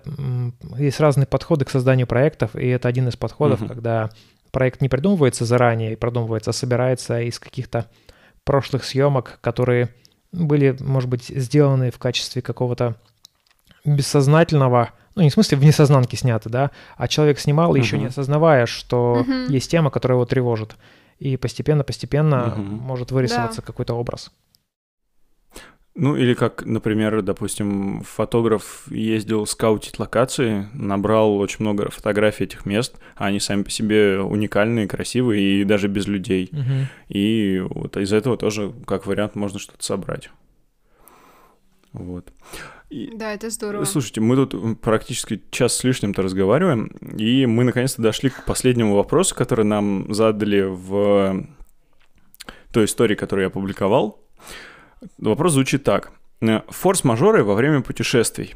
А что если? Было ли что-то такое? Ну, то есть вот какие-то форс-мажоры, может быть, интересные истории, казусы или что-то, что привлекло, привело вас к каким-то клевым. Если хотите, я могу прям начать, потому что у меня прям одна есть из последнего. Давай. Вот. Ну, я, по-моему, рассказывал уже эту байку. Э, я, когда был осенью в Париже, я заметил очень колоритного бомжа на улице. У него там была такая цветная палатка, много цветных вещей рядом. А сам он был в костюме и стирал, не знаю, что-то стирал в тазике на улице. Причем мне показалось, что у него даже вот это была, знаете, такая терка, типа, на которой белье вот так вот uh-huh. труд. Вот. И я стою сначала, фотографирую его, спрятавшись за метро, за картой фотографирую, ну, сносно получается, окей. Зазумил тоже, поближе взял, тоже получается, окей. Обхожу с другой стороны, посмотреть, как это получится, навожу камеру и вижу, как он на меня кричит, типа, уходи отсюда. Я такой, да ладно, успокойся. Вижу, он перекидывает свою щетку, которую он держит в руке, и ко мне очень быстро идет. Я такой, о, господи, что происходит? И тут он меня хватает за плечо, начинает трясти, и орёт на меня на французском. Я абсолютно не понимаю, что происходит. Он такой, лиры, лиры. Я думал, ну, не знаю, денег он от меня хочет или что-то еще. Я так, окей, окей, говорю, типа, чувак, если хочешь, я дам тебе деньги. Он такой, типа, no money, no money. Я такой, ну окей, что такое? Я говорю, хочешь, я удалю фотографию, типа, мне она не особо нужна. Он такой, типа, э, лиры дальше продолжает. Я такой, ну окей, окей, тычет куда-то. Я смотрю, а там у него табличка, на которой на французском и на английском написано, пожалуйста, не делайте фотографий. Я такой, окей, окей, типа, чувак, я сейчас ее удалю, при нем удаляю, все. Ну, правда, прошел через несколько метров, восстановил ее из корзины, но, типа, это не суть важно. Вот в такой ситуации я выучил, что на французском слово «lire» значит «читать». М. Вот. Слушай, ну, хорошо, интересный experience. Ну да, чуть... А помнишь, как ты, пока был в Питере, познакомился с каким чуваком на мосту и сфоткал А, его? да, тоже было, могу рассказать. Я, мы когда устра... я приезжал, это было, кстати, не этот, не встреча, не, не когда я лекцию приезжал давать, а когда просто приехал в Питер. Э, Мы что-то шли с ребятами большой толпой, и я смотрю на мосту, мы, мы же остановились, да, на мосту просто. Да, да, да, мы дошли до моста где-то, мо- мост через мойку, Мгм. кажется. Один из. Вот, да, мы стояли, что-то сфотографировали с ребятами, а я был с Олиной камерой, у нее тогда еще А- А7 Сонька была. Э, Стоим, снимаем, снимаем, и тут я смотрю, парень сидит такой, что-то точит, там булку кефиром запивает. Я такой смотрю, у него такая бо- борода колоритная, прическа такая аккуратненькая. Я такой, ну а что нет? Сажусь перед ним, говорю, типа, здрасте. Он такой, здрасте. Я говорю, а, ну как бы это странно звучало, но можно я вам фотографию сейчас сделаю? Он такой, ну типа, да, вообще не вопрос. Сделал фотографию, зафрендил его на Фейсбуке, потом ему скинул, и все, собираемся в Москве поснимать ему серию. Правда, не очень можем состыковаться, потому что он занимается танцами, он, типа, современный танец, что-то в сторону балета, но пока что-то не очень получилось у нас с ним состыковаться. Там, то я был на работе, то он был в не очень удобное время, и, в общем, как-то так. Вот. А у вас что-нибудь такое? М, Не, ничего не могу вспомнить, к сожалению. Оль? Слушай, да, мне тоже сложно, я как-то, я не готовилась к этому, но вот прям сходу мне сложно что-то вспомнить. А, не было там истории, что там у вас пытались камеру отжать или что-нибудь такое? М-м. И, то есть, Да тоже нет. хорошо, так... И, и знаешь, да. истории, где я подхожу к людям и прошу их сфотографировать, таких тоже не существует. Ну, В силу особенностей моего характера. может быть, со временем. Ну, все, все люди разные, как бы в этом прикол. А такой вопрос. А вы вообще готовитесь к каким-то событиям, которые могут при... произойти с вами? Или просто говорите, да ну, что будет, то будет, типа, это же жизнь. Это ты про что Э, сейчас? Про Планирование форс-мажоры. Не, про форс-мажоры. Ну, то есть, вы же можете, допустим, ну, если мы едем в путешествие, обычно, ну, допустим, я с собой беру, там, не знаю, таблетки от аллергии, э, там, от головной боли и что-нибудь еще. Там, не знаю, активированный уголь, чтобы, если что, если там перебрал. А вот, допустим, вы помимо этого каким-нибудь еще форс-мажором готовитесь, там, не знаю, там, перестраховываете, сделаете кучу ксерокопий паспорта, если, на если там его посеете, или там, не знаю, 7 дубликатов ключей или что-нибудь такое. Я, Ну, конечно, это утрирую. стандартные совершенно вещи, действительно, с собой всегда, конечно, копии документов и в цифровом виде тоже. Но это, мне кажется, все делают. Ну, это да. Я немножко еще параною, когда я ну, не, в, не в своем городе, эм, что у меня разрядится телефон, потому что там в телефоне у тебя карта, у тебя, ну, карта навигации, у тебя деньги, у тебя такси, у тебя все в телефоне. Ну, это да. И я параною, что он разрядится, ну, как бы в какой-то неудобный очень для меня момент. И Мгм. поэтому я обычно всегда перед выходом в новый день я заряжаю пауэрбанк и таскаю с собой пауэрбанк. Мгм. Вот. А, Когда у меня была камера, я параноила, что камера разрядится, и всегда тоже заряжала ее после каждого дня, там, даже если она не была разряжена до конца, я могла ее поставить все равно заряжаться, чтобы быть уверенным, что я то- точно, если мне понадобится камера, что она там все свои 100% заряда аккумулятора отработает. Мгм. Вот. Плюс я ношу второй телефон с собой на тот случай, если с основным что-то случится. Поэтому вот мой бзик, он, наверное, именно такой около, около Ну, осталось только второй пауэрбанк таскать. Еще мне... Во. И- или Да, купить да, чехол да. для 11 Pro. Который с Я этим хочу чехол, да. но кнопочкой. Сейчас, конечно, не самая лучшая ситуация, чтобы тратить 11 тысяч на чехол, но в целом, да. Ну да, надо чуть вот, а потерпеть. еще я без ноутбука... Мне очень сложно путешествовать без ноутбука, потому что мне кажется, что он всегда должен быть со мной, потому что очень много, большая часть моей жизни связана с тем, чтобы сидеть за ним и работать, и что-то делать. Мгм. И вот надо- надолго уезжать без ноутбука мне психологически некомфортно. Мгм. Вот, так что даже если я там, ну, не уверена, что я буду работать, я могу взять его с собой просто, чтобы он Чтобы был было рядышком. поспокойнее. Понятненько.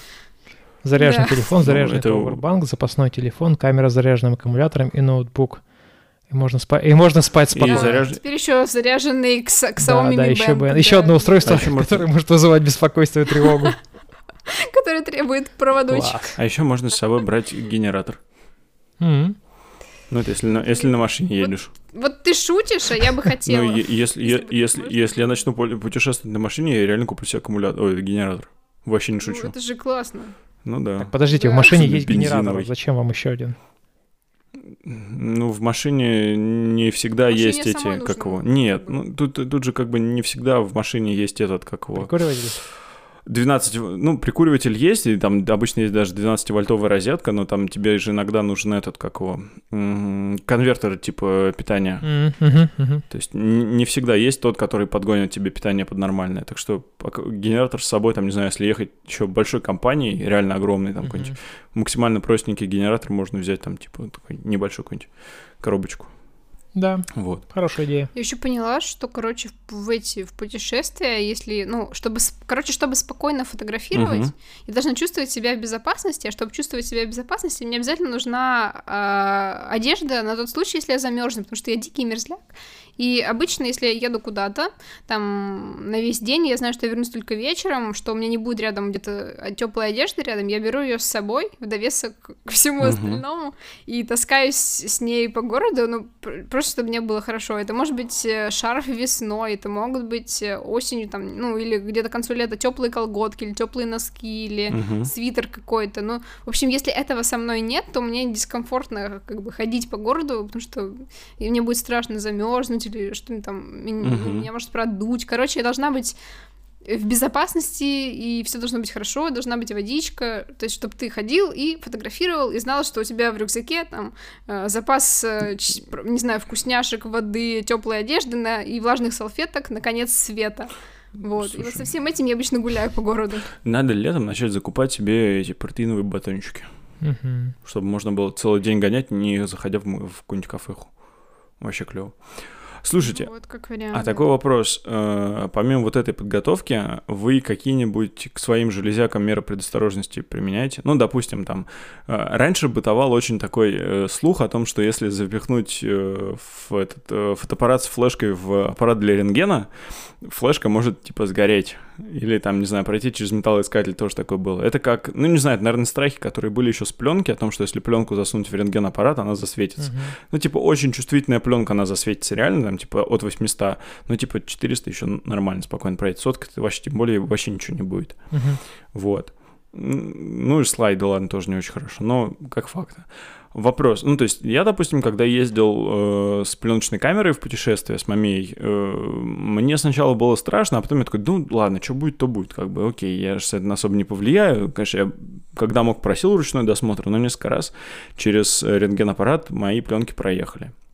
Вот, а вы, допустим, ну, цифровую технику у меня вообще было все равно там, что iPad, что это все. А вы что-нибудь, какие-нибудь э, меры предосторожности э, соблюдаете или типа... Ну, только не, Да ничего не сдавать железо в багаж, и все. Самая, гла- Это да. самая главная мера. Все остальное, мне кажется, в полном порядке будет. Да, это правда.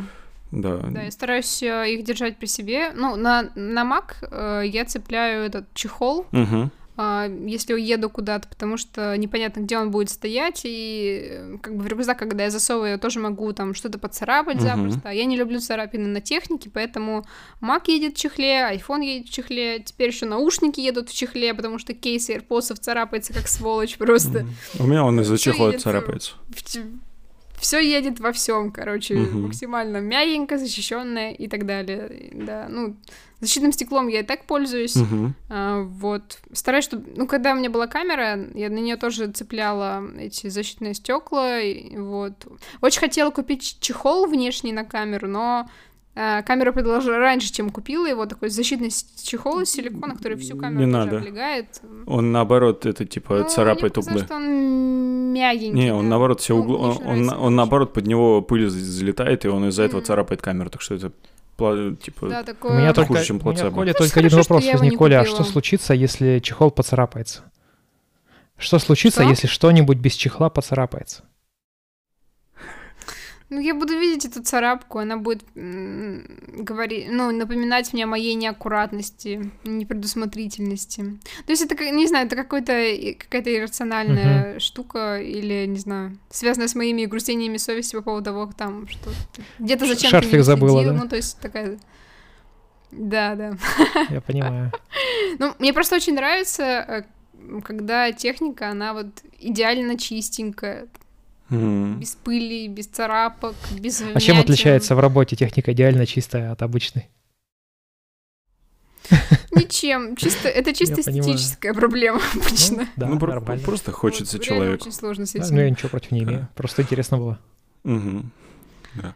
Ну чего, ребят? Ну вот. Вроде бы мы обсудили все, что хотели. Нет, не все. Мы поговорили. Нет, не все. Что, что, Слушай, ну мы. Я предлагаю тогда.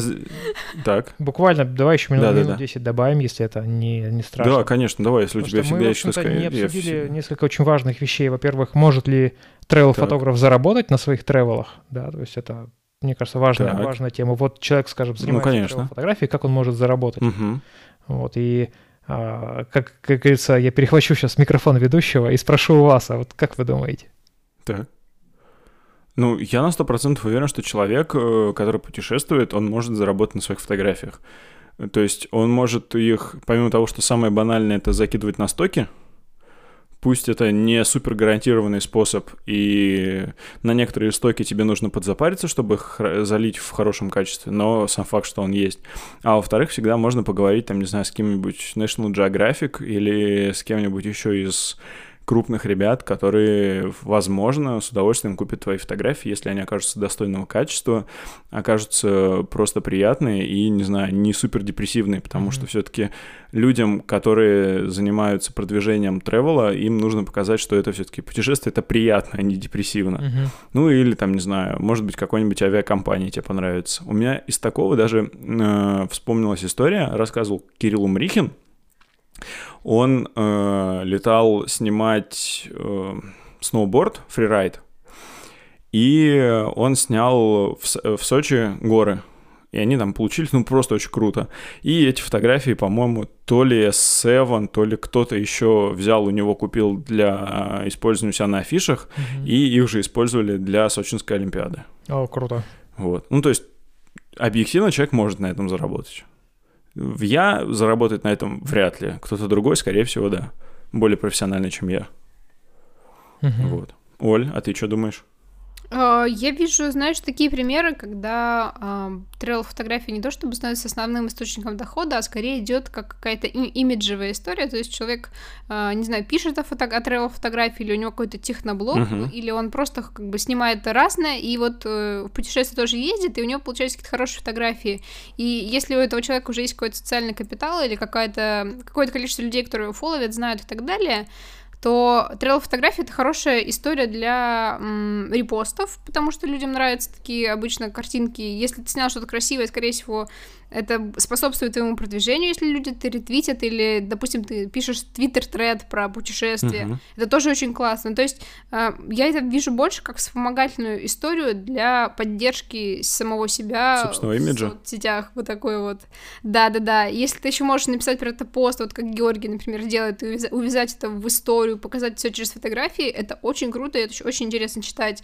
То есть я вот там про его ну, поездку в Алтай с интересом читала. Ну, мне действительно действительно нравится, потому что я э, вот. знаю Алтай с туристической стороны, ну и мне интересно посмотреть, что там с его стороны. Вот я, кстати, хотел спросить я, по поводу того, можно ли мы, можем ли мы считать такие путешествия, как у Георгия, тревелом?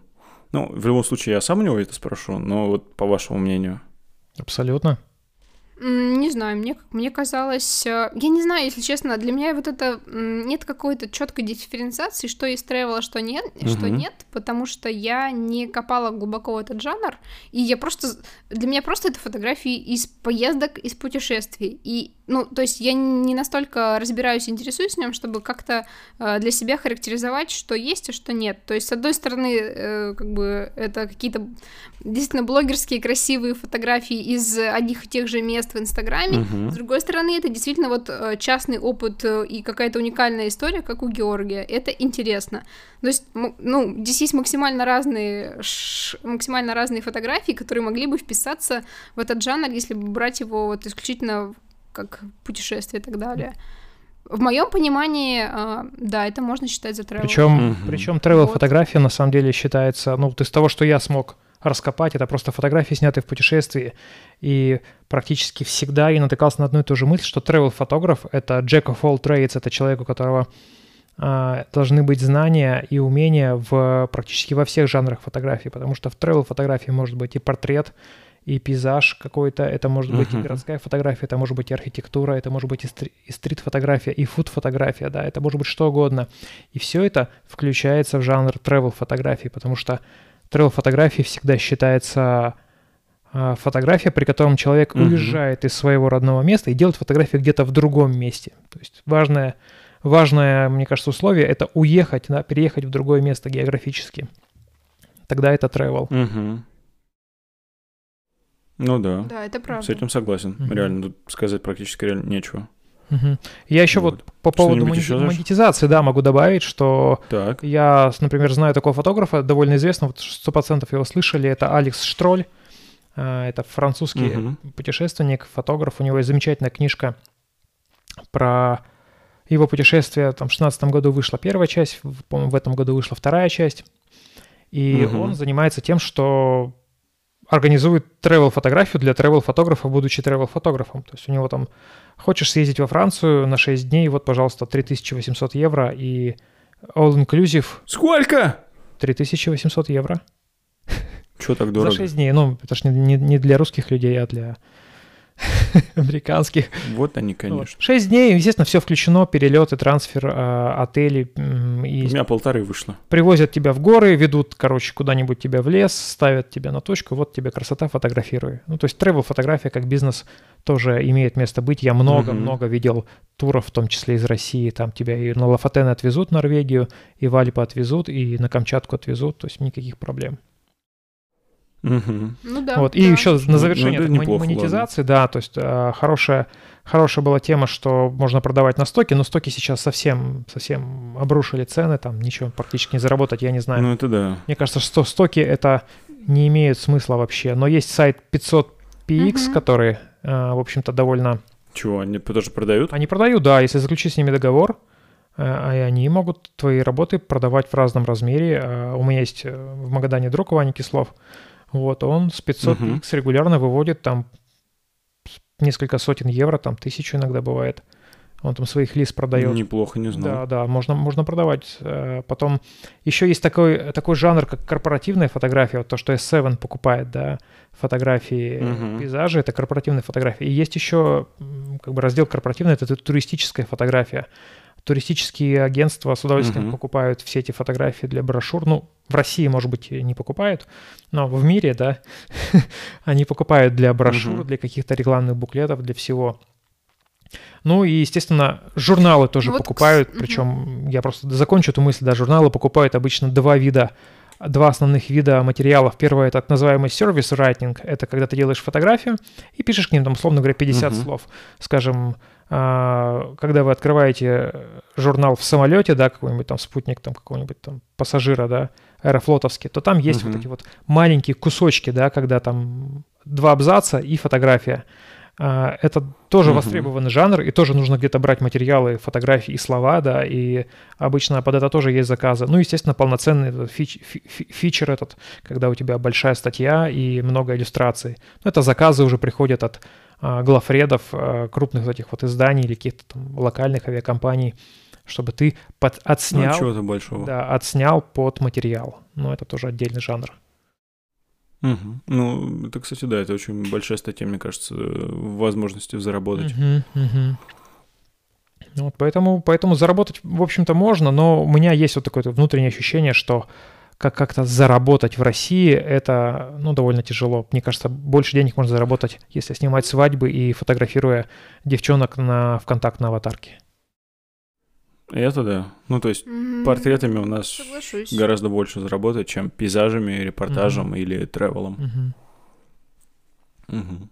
Да. Я еще хотела просто добавить, что, например, когда мы делаем какие-то буклеты, отчеты годовые, не знаю, сайты, да все что угодно угодно делаем, нам нужны фотографии, мы все равно их ищем на стоках.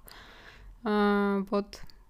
И, в принципе, и, как я, я вижу, что есть несколько там стоков с разной ценовой политикой, с разным качеством фотографий, и, в принципе-то, некоторые, некоторые фотографии действительно очень дорого mm-hmm. стоят. Как-то раз, э, да, мы покупали фотографию за 500, 500 долларов э, на обложку. Mm-hmm. Ну, в зависимости вот. от использования все таки они от этого меняют цену. Да, да, да, в зависимости от лицензии, от сроков использования, от тиража, вот этого всего. Ну, да, да, понятно. Просто про то, что на стоках действительно очень много фотографий, и если вот с позиции фотографа, там, наверное, сложно, угу.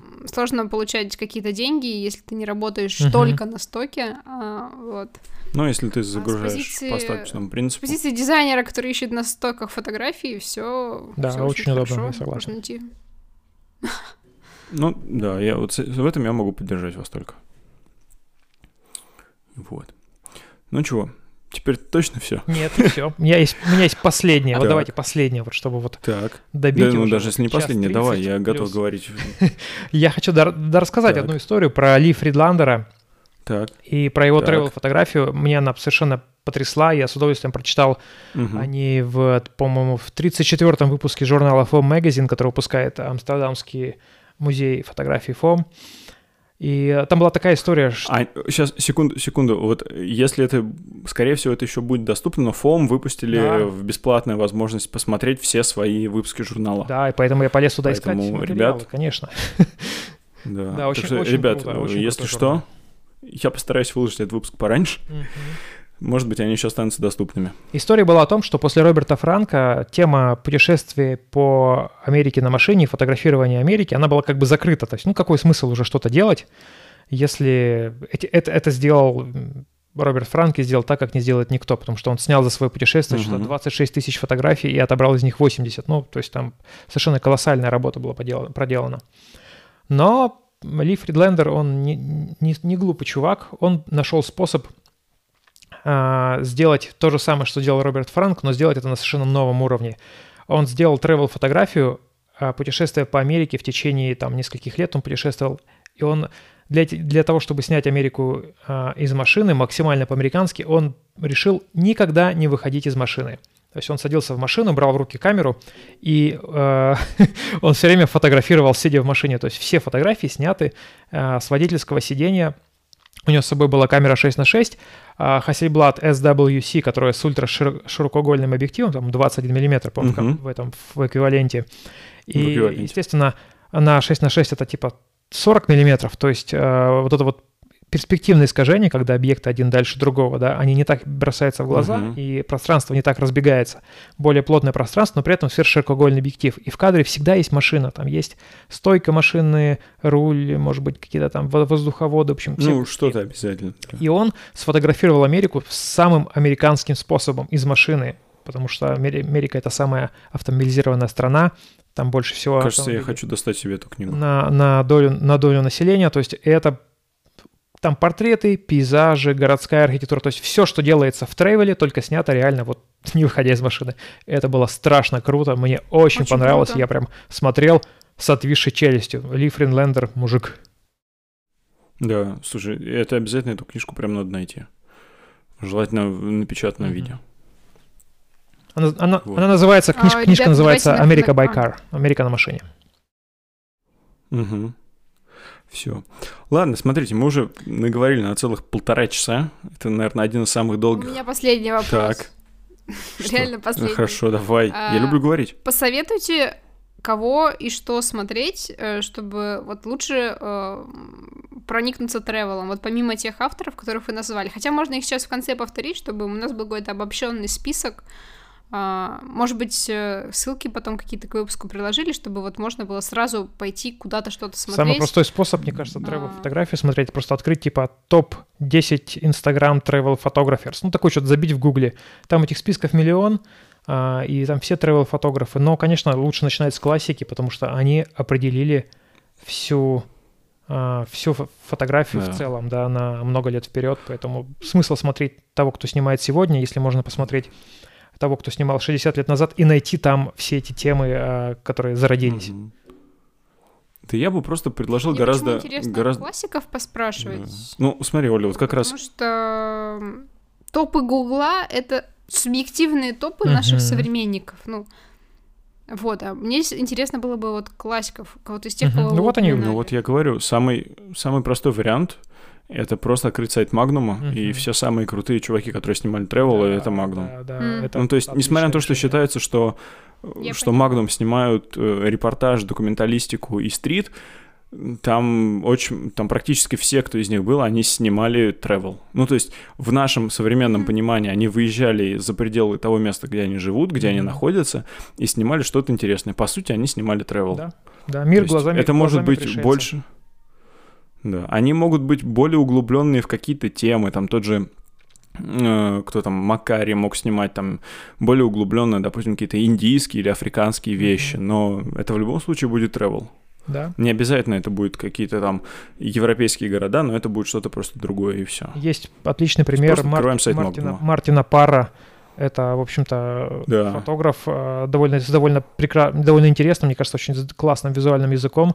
Он снимал свою родную Британию, но это тоже была travel фотография, потому что он куда-то ездил и что-то снимал. Ну, он не ездил в другую страну, он ездил по своей стране, но это полноценный travel был, и у него прекрасный взгляд. Ну да, ты же выехал из дома. Мгм. То есть, как бы, реально, самое, самое простое это от- открыть сайт Магнума и смотреть на нем. Мгм. Да, хороший совет. И Ну посмотреть- или там, не знаю, фильм люб- «Соль земли» с Себастьяном Сальгадо. Да. Да, я, я даже записал, чтобы Мгм. поставить там ссылочку туда. Вот. Вот. Теперь я Круто. смело, Спасибо. теперь я смело могу заявить, что это, наверное, самый длинный выпуск из тех, что мы записывали. Он больше, чем полтора часа шел. И сегодня мы были в не самом обычном составе. С вами сегодня был Саша Багно, Всем спасибо. Оля Драгунова Ребята, всем спасибо. Услышимся. и я, Антон Кузьмин. Всем спасибо и... Спасибо, Антон, всем большое. пока. Пока-пока.